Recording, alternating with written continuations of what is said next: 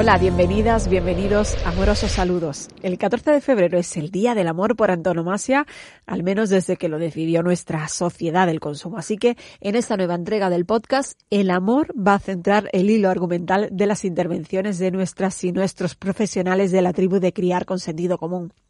Nos vamos a adentrar en las distintas facetas del amor a los hijos. Vamos a hablar del amor desde el respeto, del piel con piel, de las demostraciones de afecto a través de los masajes a los bebés, Ojo, que nuestra psicóloga Mamen Bueno nos trae un cuento precioso.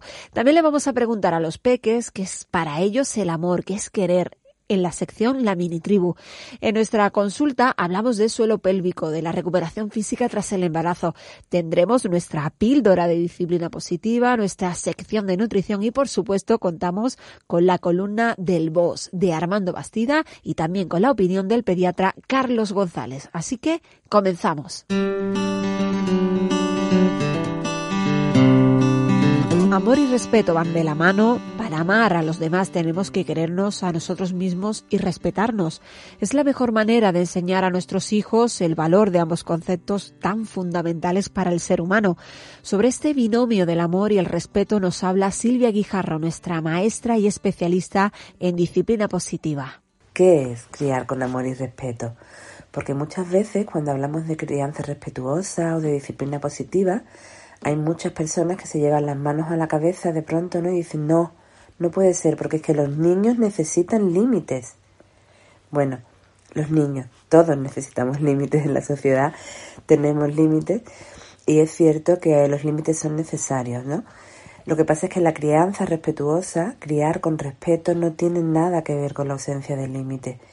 Tiene que ver con decir no cuando sea necesario, pero hacerlo de forma respetuosa. Criar con respeto tiene que ver con conocer la naturaleza infantil para poder ajustar nuestras expectativas a la realidad de lo que podemos esperar de los niños y las niñas según la edad que tengan. Tiene que ver con conectar con sus necesidades y con su realidad infantil, que muchas veces es muy diferente a la nuestra y a nuestro ritmo adulto, frenético, que no tiene nada que ver con el ritmo infantil. Tiene que ver con buscar más la cooperación que el control olvidarnos de esas luchas de poder por demostrar que somos nosotros quienes estamos al mando, permitir que los niños tengan su parcela de poder para tomar decisiones sobre sus vidas dentro de los límites del respeto mutuo a todos los miembros de la familia. Tiene que ver con olvidarnos de buscar culpables, de preguntar qué ha pasado, quién ha sido y centrarnos más en buscar soluciones, en preguntar qué podemos hacer para solucionar esto, tiene que ver con permitir y con validar sus emociones, con dejar de negarles la posibilidad de sentirse como quieran con respecto a nosotros, incluso permitir que puedan sentir enfado, que puedan discrepar con nuestras decisiones, que puedan no estar de acuerdo y escuchar sus propuestas, escuchar lo que ellos tienen que aportar sin perder de vista la responsabilidad que como padres y madres nos toca ejercer, ¿no? Y teniendo en cuenta todo esto, eh, criar con respeto, eh, como os decía, no tiene nada que ver con la ausencia de límites, tiene que ver con ser capaces de decir que no cuando sea necesario, con firmeza y al mismo tiempo con amabilidad, sin humillarles, sin ridiculizarles, sin caer en esos tópicos de la educación de toda la vida, de dar por hecho que los niños deberían eh, obedecer sin rechistar y sin dar por hecho que los niños tienen que hacer todo lo que nosotros digamos a pie juntillas sin cuestionarnos nada y al mismo tiempo sin caer en la permisividad de ceder si consideramos que ese límite es importante, ¿no? Es imprescindible. Por eso, desde Criar con Sentido Común, os invitamos a criar con amor y respeto. Nos enamoramos de nuestras hijas e hijos en cuanto tenemos conocimiento de que están dentro de nosotras. Es un sentimiento fuerte y animal, diría yo, que va a ir creciendo a medida que pasa el tiempo. Pero ¿y ellos? ¿Y los bebés? Está demostrado que el ser humano necesita el tacto, el contacto físico, saber que estamos ahí para que su desarrollo sea el idóneo en todos los niveles. Sobre esto, sobre la importancia del tacto y el contacto con el bebé para establecer el vínculo afectivo, vamos a charlar con una de nuestras matronas, con Sara Camaño. Hola Sara y gracias por estar con nosotras. Hola, encantada. Por lo general ese primer contacto se tiene nada más nacer el bebé con el llamado piel con piel. ¿Qué beneficios tiene esa técnica para el recién nacido y para nosotras también, claro? Bueno, claro, se tiene en, el primer momentito, ¿no? Nada más que nace el bebé. Yo más que de beneficios, hablaría pues de que el piel con piel es lo normal, es lo habitual y lo que nos tiene deparada la naturaleza.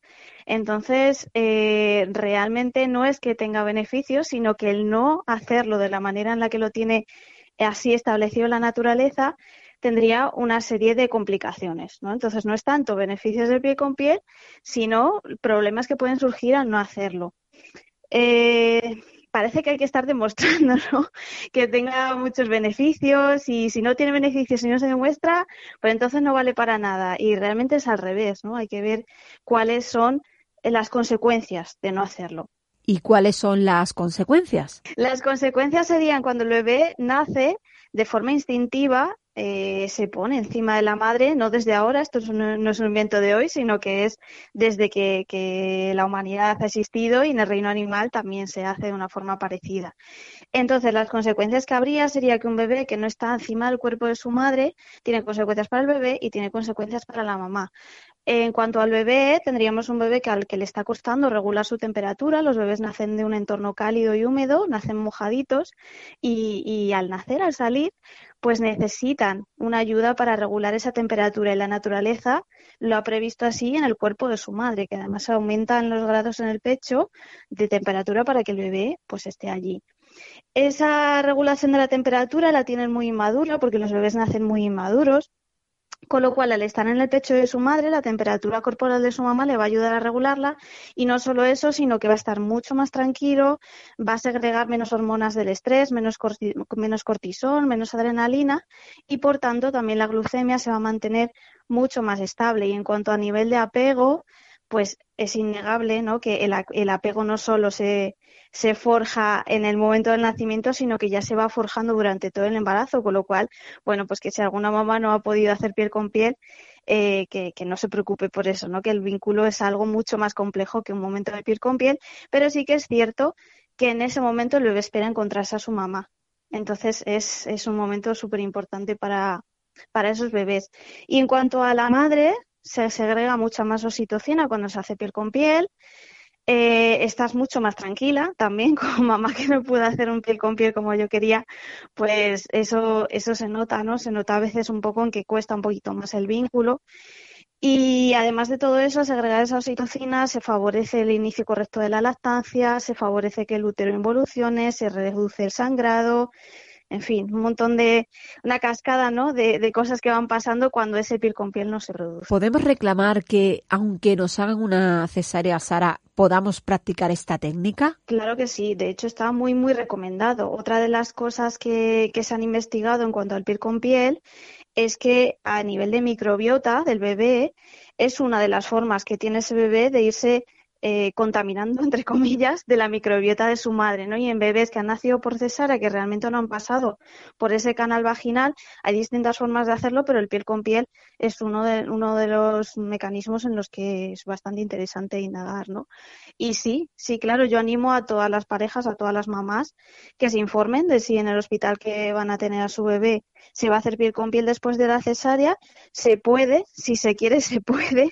Hace falta, nada, tres o cuatro cambios realmente de personal y muchas veces es cuestión, pues, mm, como son los cambios, ¿no? En, en los paritorios normalmente se junta una demanda de las familias, de las madres, las madres quieren hacer piel con piel y, unos eh, profesionales sanitarios que entienden la importancia de ese piel con piel, que comprenden lo que las madres están pidiendo y que se hacen todos los esfuerzos del mundo para que ese piel con piel suceda. De hecho, en muchísimos hospitales se hace piel con piel después de la cesárea y es maravilloso sí, yo, yo les animo a que lo pidan. ¿Y está recomendado siempre, incluso en el caso de prematuros? Sí, al final el prematuro es un bebé que, que es mucho más inmaduro todavía. Entonces, eh, esos beneficios que va a obtener, beneficios, entre comillas, serían los que, los que está obteniendo al seguir dentro del útero de su mamá. Entonces, eh, realmente la, la investigación sobre el piel con piel se inició a nivel de prematuros empezó ahí, ¿no? Ahí fue donde se descubrió que, que, no es que se descubriera, sino que se llevaba haciendo durante, durante toda nuestra historia de la humanidad, pero ahí fue donde se empezaron a ver las diferencias entre un bebé que estaba lejos de su madre y un bebé que estaba cerca de prematuros, pues mucho más, eh, las diferencias eran mucho más notables. Así que sí, en ese caso, muy importante para que los bebés regulen su respiración, mm, es súper importante. Todas esas cosas que hemos hablado antes, pues el doble de importante todavía. Y, y, lo último, ¿podemos reconectar si no se produce ese primer contacto piel con piel, Sara? Claro que sí, por supuesto que sí. Decía al principio que el vínculo no es solamente el piel con piel, sino que ya se forma un vínculo durante todo el embarazo y tienes todo el resto de la vida del bebé para seguir forjando ese vínculo, ¿no? Eh, claro que tienes a veces la sensación de que ese ratito pues no lo has podido tener.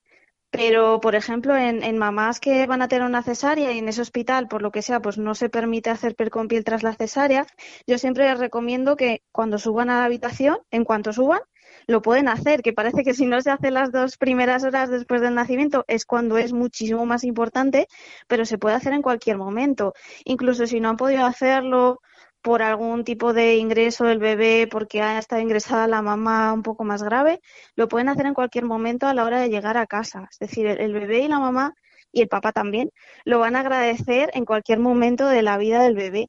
Y sí, se puede forjar ese vínculo, sí se puede hacer y, y no tiene por qué ser diferente a corto ni a largo plazo, por supuesto. Pues Sara Camaño, matrona de criar con sentido común, gracias por estar este rato con nosotras. A ti. Si queréis saber más sobre el apego, en nuestra web tenéis acceso a un seminario sobre el desarrollo del vínculo afectivo en el que se trata la importancia de este, sobre todo durante la primera infancia. Es una oportunidad de aprender sobre cuándo se establece, qué tipos hay o el vínculo con mamá y papá. Si sois miembros de la tribu, el seminario es gratis.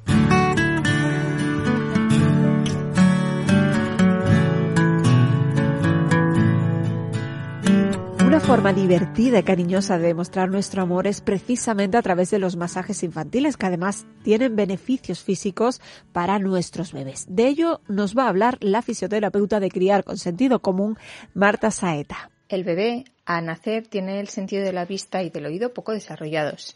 Estos irán evolucionando durante sus primeros meses. Sin embargo, la piel desde el inicio de la vida es un órgano muy sensible a cualquier estímulo es, por tanto, importante utilizarlo en nuestro favor para establecer un vínculo con nuestro bebé desde el principio. Podemos utilizar la piel como un recurso muy útil para esta fase, donde la comunicación no verbal va a predominar entre padres e hijos. El bebé que ha pasado unos nueve meses en el vientre materno no conoce nada del exterior. Es normal que sienta frío, hambre, pero también tiene miedo a lo desconocido. La piel, el tacto, es la forma de sentirse seguro y protegido. Cogerlo en brazos, acariciarlo, que note el calor de nuestra piel, no es algo superficial o algo que el bebé reclame por capricho o por acostumbramiento. Es una necesidad básica que hay que cubrir, igual que alimentarse o que dormir. Mecerlo, portearlo, darle un masaje son algunas maneras muy buenas de establecer ese contacto físico que necesitan. Si existe padre o madre no gestante, el masaje infantil es una forma muy sencilla y muy agradable de establecer ese vínculo una vez llegado el bebé a este mundo. La idea de este masaje es que el pequeño sienta cercanía y, y confianza con las personas que están a su alrededor y que lo cuidan. Mm, por tanto, el masaje debe darse sin obligación y en un ambiente relajado y confortable para ambos. Es interesante que se realice siempre en el mismo lugar y a la misma hora, para que el bebé lo tome como una rutina y le resulte placentero y relajante también. Como beneficios del masaje se ha visto, como ya he comentado, que hay un desarrollo afectivo con la persona que lo da, mm, pero también el bebé aprende a reconocer las partes de su cuerpo y a moverlas. Se liberan endorfinas, que son las encargadas de sentir bienestar, y también se reduce la producción del cortisol, que es la hormona del estrés. Se ha visto que mejora el cólico lactante, el sistema respiratorio y también el circulatorio. Y además el sueño suele ser más reparador. Se potencian las defensas, aumenta la autoestima del bebé y también fomenta la comunicación con el exterior. En fin, que todos son ventajas. Pero no solo los bebés, también se ha visto que para el adulto otorga autoconfianza y concede un tiempo muy valioso centrado en sus propios hijos. Parece que vamos a veces sin tiempo. Permite detectar y responder a los mensajes no verbales del bebé y conocerlo mejor.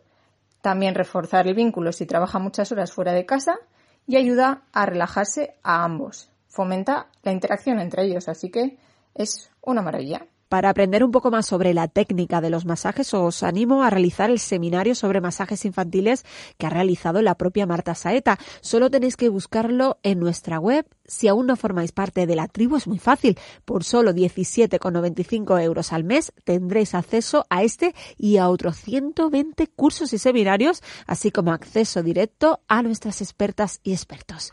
Como vemos, el contacto físico es muy importante Incluso existe un enfoque psicológico llamado la economía de las caricias que defiende que éstas son casi tan importantes o igual de importantes que los alimentos. Nuestra psicóloga de cabecera Mamen Bueno nos ayuda a reflexionar sobre el cariño a través de un cuento, una versión libre de Las pelusas calientes de Claude Steiner.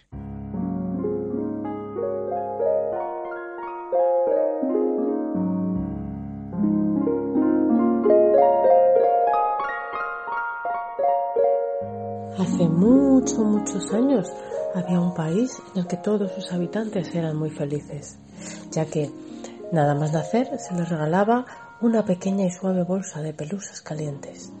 Y cada vez que una persona metía la mano en su bolsa podía sacar una pelusa caliente. Había mucha demanda de esas pelusas porque tenían la capacidad de hacer sentir a quien las recibía una gran alegría, consuelo y abrigo. Así, cada vez que a alguien le apetecía, podía ir a su encuentro y decirte, me gustaría recibir una pelusa caliente. Y se metía la mano en su bolsa y sacaba una pelusa chiquitita, y la pelusa sonreía y florecía, convirtiéndose en una pelusa grande y acogedora. Entonces se acomodaba en el interior de la persona, deshaciéndose contra su piel y haciéndola sentir llena de alegría y esperanza. La gente que por alguna circunstancia no recibía pelusas calientes con regularidad corría el, el peligro de contraer una enfermedad en la espalda que los encogía y a veces podían incluso morir. La gente siempre se estaba pidiendo mutuamente pelusas calientes y puesto que eran gratis no había problema para conseguir suficientes. Al haber para todos, las personas se sentían muy cómodas y abrigadas la mayor parte del tiempo. Pero había un malvado comerciante, enfadado, porque todos eran felices, siempre estaban contentos y nadie compraba sus inventos. Así que dio un plan perverso. Difundió en todo el país el rumor de que las pelusas se agotaban, que no se podían dar tan a la ligera cuando a uno le apetecía. Así que ideó un sucedáneo de pelusas que eran de plástico, recubiertas de algodón, pero al final la gente se sentía cada vez más y más triste, desprotegida y desesperanzados, como adormecidos y sin espíritu. Y algunos empezaron a encogerse y de vez en cuando alguno moría por falta de pelusas calientes. Y así más y más personas iban a comprarle esas pelusas de plástico aunque en el fondo no parecían muy efectivas.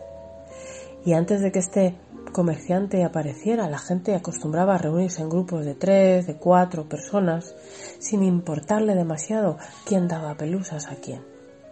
Después de que llegara este comerciante, la gente empezó a emparejarse y a reservar todas sus pelusas calientes para sus parejas. Y las que se descuidaban y daban una pelusa a alguien más se sentían culpables porque sabían que si no su pareja seguramente notaría la pérdida. Y los que no encontraban una pareja generosa tenían que comprar más sus pelusas y trabajar muchas horas para poder pagarlas. Pero no hace mucho tiempo una adorable mujer de feliz sonrisa llegó a ese país entristecido. Parecía no haber oído hablar jamás de ese comerciante y no le preocupaba que se acabaran sus pelusas calientes. Las daba libremente, incluso cuando no se las pedía. Algunos no la aceptaban porque hacía que los niños se despreocuparan de que se las acabaran las pelusas calientes y generaba como desconfianza. En cambio a los niños les gustaba mucho porque se sentían muy bien con ella y pronto volvieron a dar pelusas calientes siempre que, se que les apetecía. Pero las personas mayores comenzaron a preocuparse y decidieron utilizar la ley para proteger a los niños del derroche de sus reservas de pelusas calientes. La ley convirtió en una actividad criminal dar pelusas calientes de manera descuidada, sin licencia. Sin embargo, muchos niños parecían no enterarse y a pesar de la ley continuaron dándose pelusas calientes unos a otros, siempre que les apetecía siempre que se las pedían. Y como había muchos niños, casi tantos como personas mayores, parecía que podrían salirse con la suya. Hoy por hoy es difícil adivinar qué sucederá. ¿Podrán las fuerzas de la ley y el orden detener a los niños? ¿Irán las personas mayores a unirse a aquella mujer y a los niños para darse cuenta de que siempre habrá tantas pelusas calientes como se necesite? ¿Recordarán aquellos días en los que eran tan felices sabiendo que había pelusas calientes en cantidad ilimitada? ¿La volverían a dar libremente? Este asunto se extiende por toda la tierra y probablemente la lucha esté llegando a donde tú vives.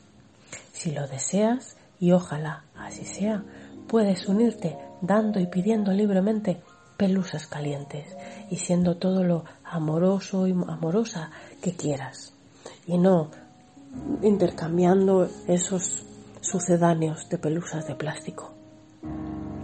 Así que, ya sabes, a repartir pelusas calientes en forma de abrazos, de cariño, de amor.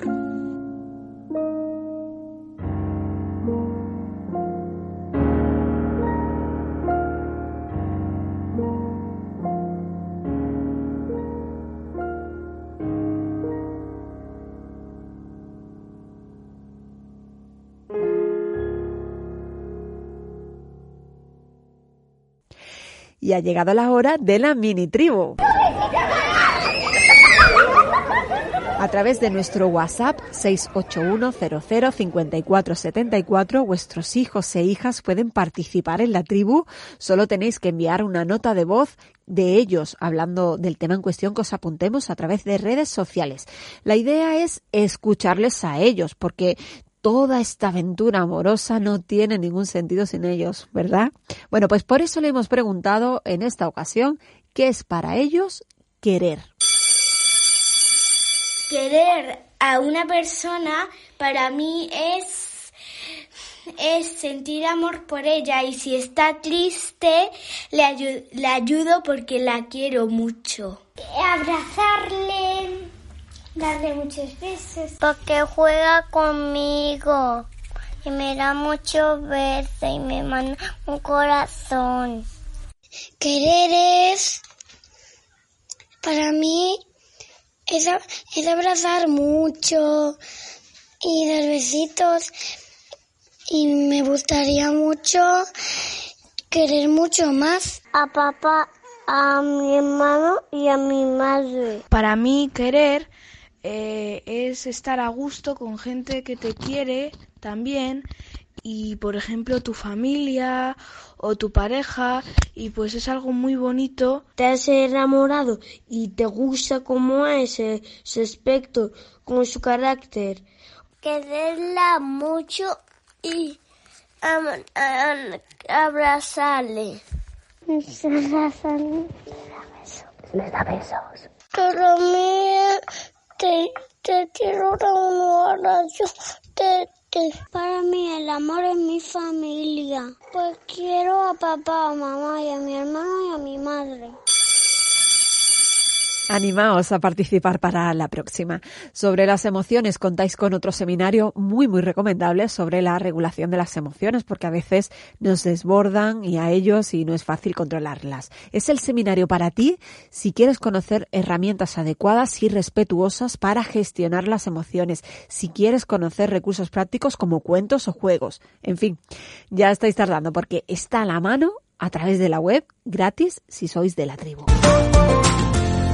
Y toda tribu tiene al frente una jefa o un jefe. En nuestro caso, el boss, Armando Bastida, a quien damos paso ahora mismo. Yo te voy a querer siempre, hijo mío. Aunque me enfade contigo, te quiero. Aunque te enfades conmigo, quieras hacerme daño y me digas que ya no me quieres, yo te seguiré queriendo. Aunque te diga que hagas una cosa y no la hagas, o hagas exactamente la contraria, yo te voy a querer. Aunque un día aparezcas con un piercing, te voy a querer. Aunque queriendo sin querer me hagas el mayor de los daños, te voy a querer siempre. Porque yo te voy a querer siempre, siempre, siempre. Y ojo pequeño, que eso no quiere decir que tengas la libertad de hacerme daño o tratarme mal. Para eso no tenemos libertad nadie. No se trata mal a los demás. Y no se les hace daño si se puede evitar. O si se puede expresar lo que sentimos de otro modo. Es mi papel como padre ayudarte precisamente a expresar tus emociones de manera que yo te pueda entender. Y créeme que me esforzaré por hacerlo, pero de manera que no me hagas daño si se puede evitar. Porque, ¿sabes una cosa? La persona más importante de mi vida soy yo. Y para respetar a los demás primero tengo que respetarme a mí mismo y hacerme respetar. Y del mismo modo, la persona más importante de tu vida, hijo mío, eres tú. Y también tienes que respetarte y para conseguir que los demás te respeten, respetarles. Recuerda esos días eh, que enfadadísimo me decías que no me querías, que yo era un mal padre, que no querías vivir conmigo y que te ibas a ir de casa para irte con otro padre con otra familia. Pero recuerdo porque yo también recuerdo haberlo hecho cuando era pequeño, porque retirar el amor a mis padres era lo que consideraba en ese momento la mejor opción para conseguir lo que quería. Y ya no recuerdo siquiera qué es lo que quería, pero sí me acuerdo de que esa amenaza, sí recuerdo esa amenaza de irme de casa para siempre. ¿Sabes lo que pasaba? Que me decían que vale, que me fuera, que si hacía falta me preparaban la maleta. A sé incluso de algún niño al que de verdad le abrían la puerta y dejaban fuera de casa. El niño se arrepentía enseguida y pedía que le abrieran la puerta, porque en su amenaza de retirar a su madre y a su padre el amor, descubría que eran ellos quienes le retiraban a su hijo el amor. Al abrir la puerta lo que le decían era Vete si quieres, si aquí en realidad no te queremos. Vives con nosotros porque mira, pues porque sabe la situación, pero que el día que te quieras ir, aunque seas un niño, vete, que a nosotros nos da igual.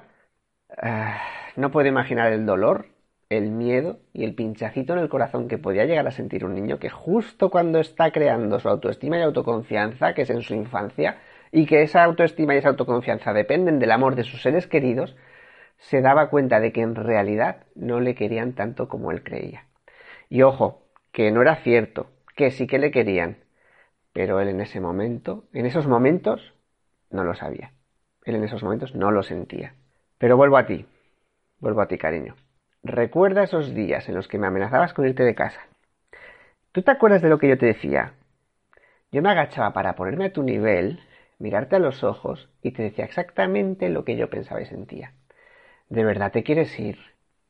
Y tú me decías, sí. Pero hijo, si te vas, yo lo voy a pasar muy mal. Y mamá, y tus hermanos, porque todos te queremos mucho. ¿Y dónde irás? ¿Dónde vas a vivir? ¿Con quién? ¿No nos vas a echar de menos? Porque nosotros sí, nosotros te vamos a echar mucho de menos.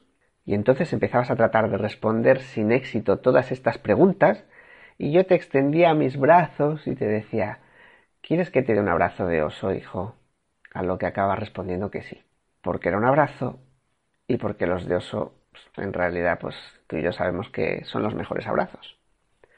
Entonces rompías a llorar y me decías eso de, es que yo no me quiero ir, pero estoy enfadado porque quería lo que fuera que quisieras en ese momento y no me lo das y nunca me dais nada, que no es cierto, pero en esos momentos para un niño nunca se le da nada.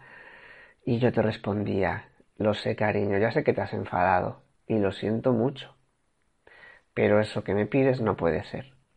Pero te entiendo, y te entiendo mucho, porque yo a veces también quiero cosas que luego no puedo tener, y también me enfado. Y ahí acababa todo. Tú no conseguías lo que querías porque no podía ser, yo no te lo iba a dar. Otras veces sí lo conseguías, pero entonces no generaba ese enfado, ni te ibas a ir de casa, obviamente, pero cuando no lo conseguías y pensabas que lo necesitabas mucho, mucho y que la situación era muy injusta, pues amenazabas con irte de casa. No conseguías lo que querías, pero podías expresar tu enfado y sentías que yo te entendía y lo más importante, sentías que yo te quería. Porque como te he dicho siempre y de nuevo te repito, mi amor por ti no lo podrá discutir nadie jamás. Yo, hijo mío, te voy a querer siempre. Para los papás que estén interesados en adentrarse en los modelos de paternidad, en cuál es su papel con respecto al peque y con respecto a la mamá, hay un seminario en Criar con Sentido Común que se llama Lo que sentimos los hombres al ser padres, que os vendrá como anillo al dedo.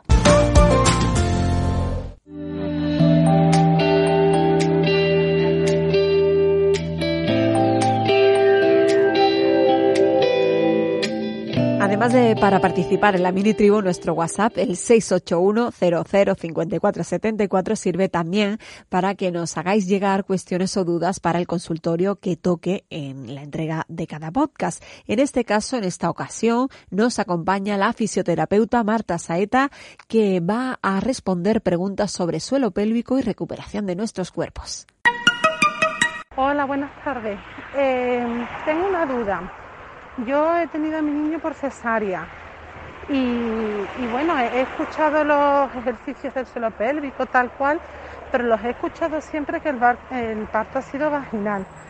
Y me pregunto, ¿yo también lo tendría que hacer, que hacer aún habiendo sido cesárea o, o no?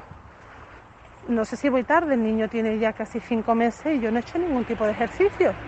En caso afirmativo, ¿me podrían indicar cómo hacerlos, cuáles son o dónde mirarlos? Vale, muchas gracias. Independientemente de que el parto sea por cesáreo vaginal, es interesante valorar el estado de suelo pélvico, el cual no solo sufre durante el expulsivo, sino también durante todo el embarazo por el peso del bebé y en el propio parto. Los ejercicios que deberás hacer dependerán del estado en el que se encuentre tu suelo pélvico y tu abdomen. Yo creo que podrías empezar con hipopresivos, que además van a activar y a trabajar el abdomen, que en caso de cesárea es interesante, y también van a controlar la postura. Y por supuesto, nunca es tarde para empezar a trabajarlo. Hola, estoy a punto de superar la cuarentena y quería saber cuándo puedo volver a correr y realizar ejercicio de impacto sin que esto afecte a mi suelo pélvico. Muchas gracias. Habría que valorar el estado actual de tu suelo pélvico. Sin duda, los ejercicios de impacto tienen repercusión en esa musculatura, así que habría que trabajarla previamente. Si no hay mucha debilidad ni el parto ha sido muy instrumentalizado con episiotomía o desgarro, calculo que deberías estar unos meses preparando tu suelo pélvico con ejercicios específicos, tipo hipopresivos, o trabajar con un tronco, o ejercicios de Kegel, y una vez que esté fortalecido, alternarnos con los ejercicios o con el trabajo de impacto. Hola, eh, soy madre de tres niñas y la verdad es que me gustaría saber eh, cuál es el estado de mi suelo pélvico después de tres partos. Eh, no sé cómo podría hacerlo. también tengo otra duda. Entre las niñas y el trabajo no, no tengo mucho tiempo, entonces mm, me gustaría saber qué clase de ejercicios puedo hacer mientras que estoy en, en el trabajo. Trabajo en, en una oficina con ordenador. Gracias. Hay fisioterapeutas especializadas en suelo pélvico que pueden valorar el estado actual del mismo. Unos ejercicios sencillos que puedes hacer sentada mientras trabajas son los ejercicios de Kegel, que se basan en contraer y en relajar la musculatura del suelo pélvico de varias formas. Mantener la contracción, eh, contraer y relajar rápido, contraer y relajar despacio, contraer en distintas zonas de la musculatura pero siempre va a ser con la evaluación inicial para ver si son lo que realmente necesitas. Hola, buenas. Eh, parí hace unos meses y bueno, poquito a poco me estoy recuperando de la episotomía, pero me mandaron que hiciera ejercicio de suelo pélvico y la verdad es que no, encuentro el momento. Eh, como paso bastante tiempo em, dando el pecho a, a mi niño, quería saber, ¿hay alguno que yo pueda hacer mientras que que estoy con la lactancia para amortizar el tiempo. Muchas gracias, saludos. Es frecuente tener tiempo en la lactancia para hacer los ejercicios. Si ya te han valorado y han visto que tienes que hacer ejercicios para fortalecer, pues sentada, los mejores ejercicios que puedes hacer son los de Kegel, que serían, a ver, el primero sería contraer lento, aguantar y relajar despacio tiene que ser un tiempo mantenido y todas las veces que puedas, pero siempre descansando entre, entre un ejercicio y otro. El segundo sería contraer rápido y relajar rápido cuatro veces y descansar entre ejercicios. Otro más que podrías hacer sería contraer en dos tiempos, como si fuese un ascensor, y relajar en dos tiempos. Y uno más que puedes hacer también sería contraer en las tres zonas del suelo pélvico, es decir, de atrás, desde ano a vagina la salida de la uretra y hacia adelante, hacia adelante y hacia atrás. Ese sería otro de los ejercicios que puedes hacer. No los hagas seguidos en, en una misma franja horaria, sino que puedes hacerlos por la mañana, por la tarde y por la noche e ir alternando. Pero siempre hay que respetar los descansos entre ejercicios. Si os habéis quedado con ganas de más y formáis parte de la tribu, recuerdo solo 17,95 euros al mes, podéis realizar el seminario online del método 5P en el que la propia Marta Saeta os ayudará y dará claves para recuperar el suelo pélvico. Y en nuestra próxima entrega del podcast de Criar con Sentido Común, las consultas van a ser sobre odontología. Y por ello vamos a conocer un poco más a la dentista Irene Iglesias, la persona que más sabe de dientes, encías y de prevención de criar con sentido común. Hola Irene. Hola Carmen, ¿qué tal? Muy bien, ¿cómo estás? A ver, tienes cuatro hijos, eres una profesional de la odontología, formas parte de la tribu.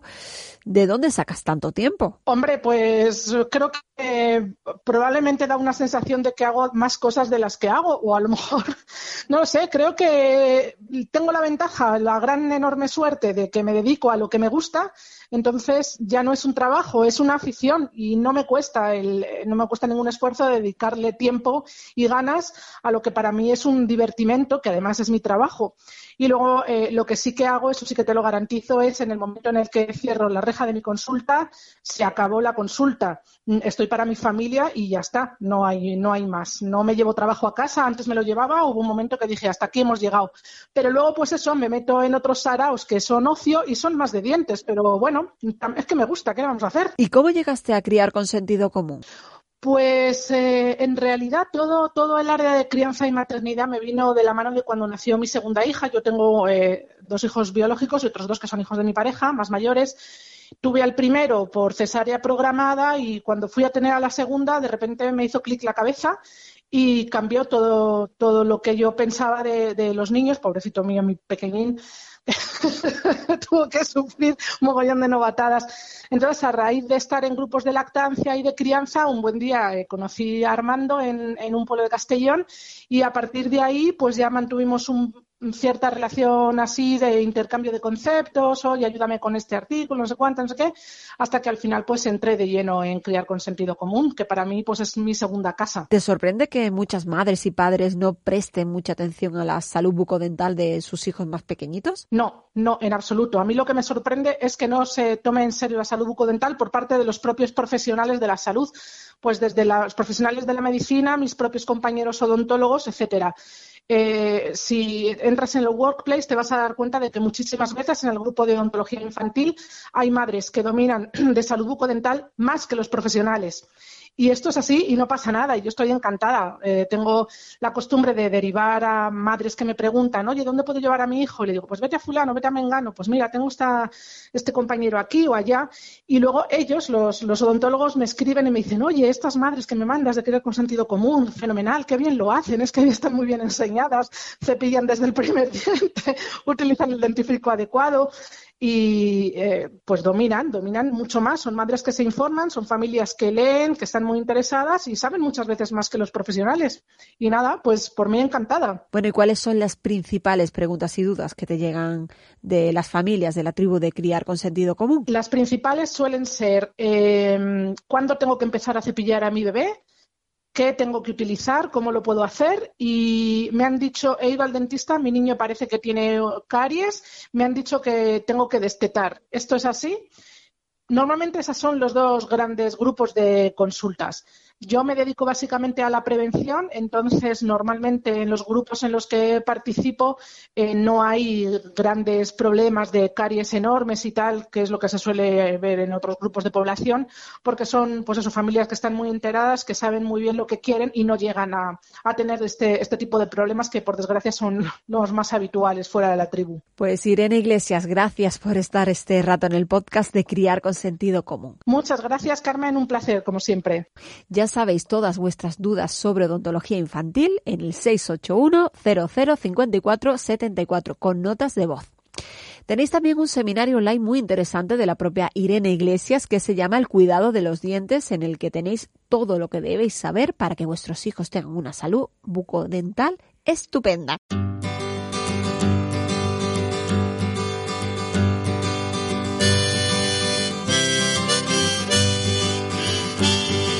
Vamos entrando en la recta final y lo hacemos con optimismo y siempre en positivo, porque efectivamente lo habéis adivinado. Ahora toca la píldora de cada podcast con la disciplina positiva y la siempre positiva Silvia Guijarro. Nos habla de un concepto muy interesante, la conexión. Hoy en nuestra sección de disciplina positiva vamos a hablar sobre la conexión. En disciplina positiva hablamos de conexión antes que corrección, que habla de la necesidad de conectar con nuestros hijos antes de corregirles cualquier conducta, ¿no? Eh, y además me gustaría profundizar un poco en la idea de que la disciplina positiva es mucho más que una batería de herramientas. Muchas veces eh, las familias eh, acceden a la disciplina positiva como eso, como una en una búsqueda de una serie de herramientas que les permitan acercarse a, a, sus hijos de manera respetuosa. Sin embargo, todas estas herramientas no sirven absolutamente de nada si no estamos conectadas con nosotras mismas y con nuestros hijos, ¿vale? Por ejemplo, a lo mejor hay una familia que viene y te dice, no, es que ya lo he probado todo, le doy opciones, ¿no? Que es una de las herramientas de disciplina positiva, dar opciones limitadas, y no sirve de nada bueno, es que los niños captan eh, cómo nos encontramos nosotros, ¿no? Y si le estoy preguntando, venga, que sí, que vale, que muy bien, ¿qué te quieres poner, la camiseta azul o la roja? Pues sabe perfectamente que no estoy conectada con él y que no estoy en ese momento siendo muy respetuosa con, con, su necesidad de poder tomar decisiones. No lo que le estoy transmitiendo es que estoy cansada de la situación y que no entiendo por qué está comportándose así. Y los niños captan en nuestro tono mucho más allá de la herramienta educativa en concreto que estemos usando, ¿no? Por eso en esta sección de hoy os quiero dejar algunas claves para trabajar la conexión con nuestros hijos, ¿no?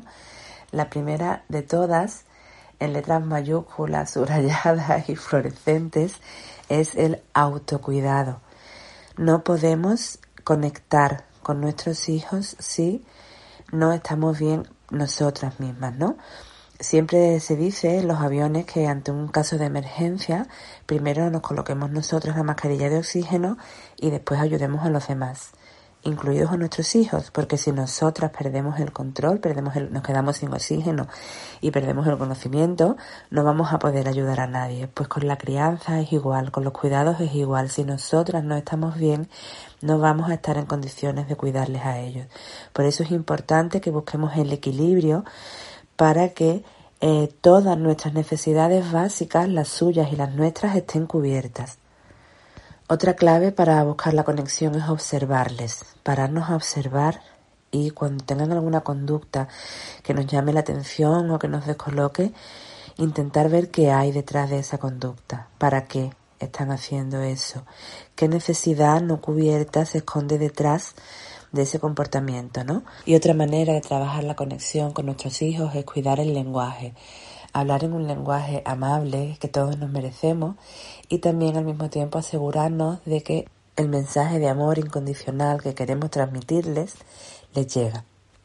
Así que os invito a trabajar la conexión con vuestros hijos y vuestras hijas y nos vemos en la sección de disciplina positiva del podcast dentro de dos semanas. En la web de Criar con Sentido Común tenéis acceso a varios cursos y seminarios sobre disciplina positiva. Yo os recomiendo personalmente el de límites con respeto, aunque la verdad es que lo podéis hacer todo si formáis parte de la tribu, claro.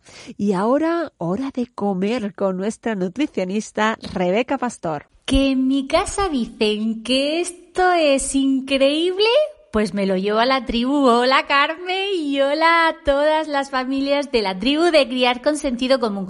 Hoy vengo a hacer un menú de esos ricos que la familia dirá que está espectacular y posiblemente con alimentos, oye, que a lo mejor los papás están pensando, uy, a mí esto me cuesta hasta comerlo. Así que venga, vamos, manos a la obra, nos metemos en la cocina.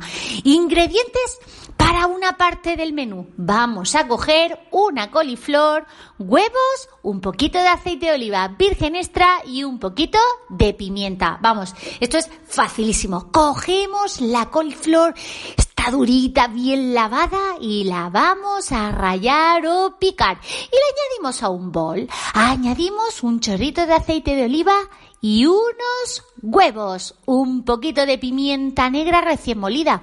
Oye, que si tu bebé todavía no ha empezado a tomar especias, recuerda que puedes ofrecerlas de una a una y eso sí, vamos a echarle un poquito solo, que luego a lo mejor pica demasiado y le tira para atrás. Así que vamos a empezar con pequeñas cantidades. A todo eso le vamos a dar unas vueltecitas y lo metemos en unos moldes tipo magdalena, directos al horno precalentado 180 grados unos 20 minutitos. ¿Qué nos va a permitir? Bueno, pues ya tenemos una parte del plato de nuestro menú que desde los seis meses tu bebé podrá tomar. Pero aquí no hemos terminado. Vamos a añadir, sí, justo, justo, esos macarrones integrales. ¡Ay, es que tienen un sabor! ¿Eh? Fíjate qué diferencia del blanco al integral. Le da un toque increíble. Yo ya compro macarrones integrales 100%, que tiene un sabor riquísimo. Bueno, pues vamos a cocer un poquito de macarrones y lo vamos a poner también en nuestro plato con un chorrito de aceite de oliva que acompañen a esta magdalenita de coliflor. Bueno, pero continuamos. Aquí hay que poner siempre algo que en boca, mmm, como que nos dé ese puntito suave y hace que todo, ay, lo disfrutemos mucho mejor. Vamos a coger unos tomatitos. Bueno, si sois de Murcia, como los tomates de Murcia, ay, ay, ay, os animo a que vengáis a Murcia para probarlos. Bueno, vamos a coger unos tomates bien lavados y troceados. Lo ideal es que los podéis cortar así en tiras alargadas para que el niño también los pueda coger. Ay, y para enriquecer un poquito más, mmm, ¿qué os parece unas tiras de aguacate? Bueno, bueno, venga, rápido, que ya están las ah, magdalenitas de coliflor listas para sacar. En nuestro plato vamos a poner dos magdalenitas de coliflor, un pegotito de macarrones cocidos con unos trocitos de aguacate y de tomate. Madre mía, vaya plato de colores. Venga, y de postre, ahora sí, empieza la temporada de las fresas. ¡Ah! ¡Qué bien, qué bien! Pues nada, ideales. Uy, yo estoy deseando ya empezar a comer. Venga, os dejo. Nos vemos en el próximo podcast. ¡Un besito! Cerramos nuestro viaje amoroso con el pediatra de criar con sentido común, Carlos González. Para un bebé o para un niño pequeño, el amor es algo físico. Para un adulto también. Un enamorado que te dice que te quiere muchísimo, que te ama con locura, pero que nunca te besa, nunca te abraza, nunca te da la mano, que, que no quiere salir contigo, que le dices si quiere venir al cine y no quiere ir, que le dice si quiere sentarse en el sofá a ver una película y no quiere. Llega un momento en que de nada sirve que te diga lo mucho que te quiere. No se corresponden las palabras y, y los actos. Incluso ahora que está tan de moda encontrar novio o novia en el ciberespacio, al cabo de unas cuantas conversaciones la gente queda, queda para verse en persona. No, no sirve no es suficiente la relación por correo electrónico, por WhatsApp. Durante, durante un tiempo, durante unas horas, unos días, el, te quiero puede servir. Puedes entender que, que, la persona amada está muy ocupada en estos momentos, mm, no tiene tiempo para, para sentarse contigo, no tiene tiempo para, para charlar contigo, pero te dice que te quiere mucho y sigue con su trabajo. Un niño pequeño no entiende el idioma, un niño pequeño no sirve de nada. Decirle, cariño, te quiero mucho. O lo tomas en brazos y lo acaricias y lo consuelas cuando llora y... o no. Es lo único que ve. Hay gente preocupada pensando que, que es malo amar demasiados a los niños, o más exactamente, que es malo demostrarles el amor que tienes. Yo parto de la base de que los padres en general aman a sus hijos. No me atrevo a decir todos, pero probablemente todos los que nos escuchan sí. No se trata de amarlos más, se trata de no tener miedos a demostrarles lo mucho que les amas.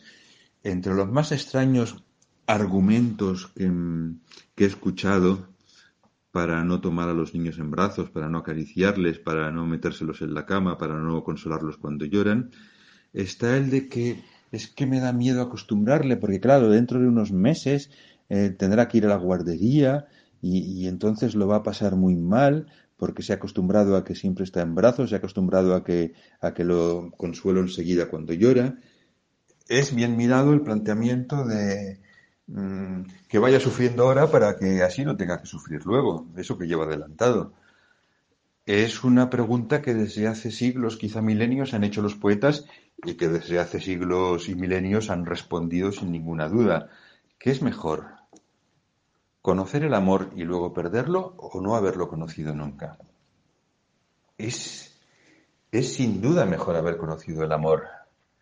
Ojalá sea, sea largo y feliz, pero, pero un minuto de amor puede ser suficiente para justificar una vida. Debería, debería yo tratar a mi esposa con desdén, no, no sonreírle, no hablarle, mm, insultarla quizá, no hacerle caso cuando, cuando quiere contarme algo, para que así cuando yo me muera ella, pobrecita, no sufra. No, todo lo contrario. Yo aspiro a ser un marido tal que cuando muera mi esposa me llore toda la vida. Y sé que mi esposa ella es así, y sé que la lloraré toda la vida si muere ella antes. Yo aspiro a ser un padre tal que mis hijos me recuerden siempre y me echen de menos. Y no creo que eso sea sufrir, creo que eso es haber sido feliz y, y ver la diferencia. Y por lo tanto no me da ningún miedo que mis hijos puedan ver que cuando les consuelo cuando les cojo en brazos, cuando juego con ellos, son más felices que cuando yo no estoy. Pues así terminamos este viaje por el querer. Esperamos que os ayude a aumentar las dosis de amor en vuestras casas. Hasta el próximo podcast de Criar con Sentido Común.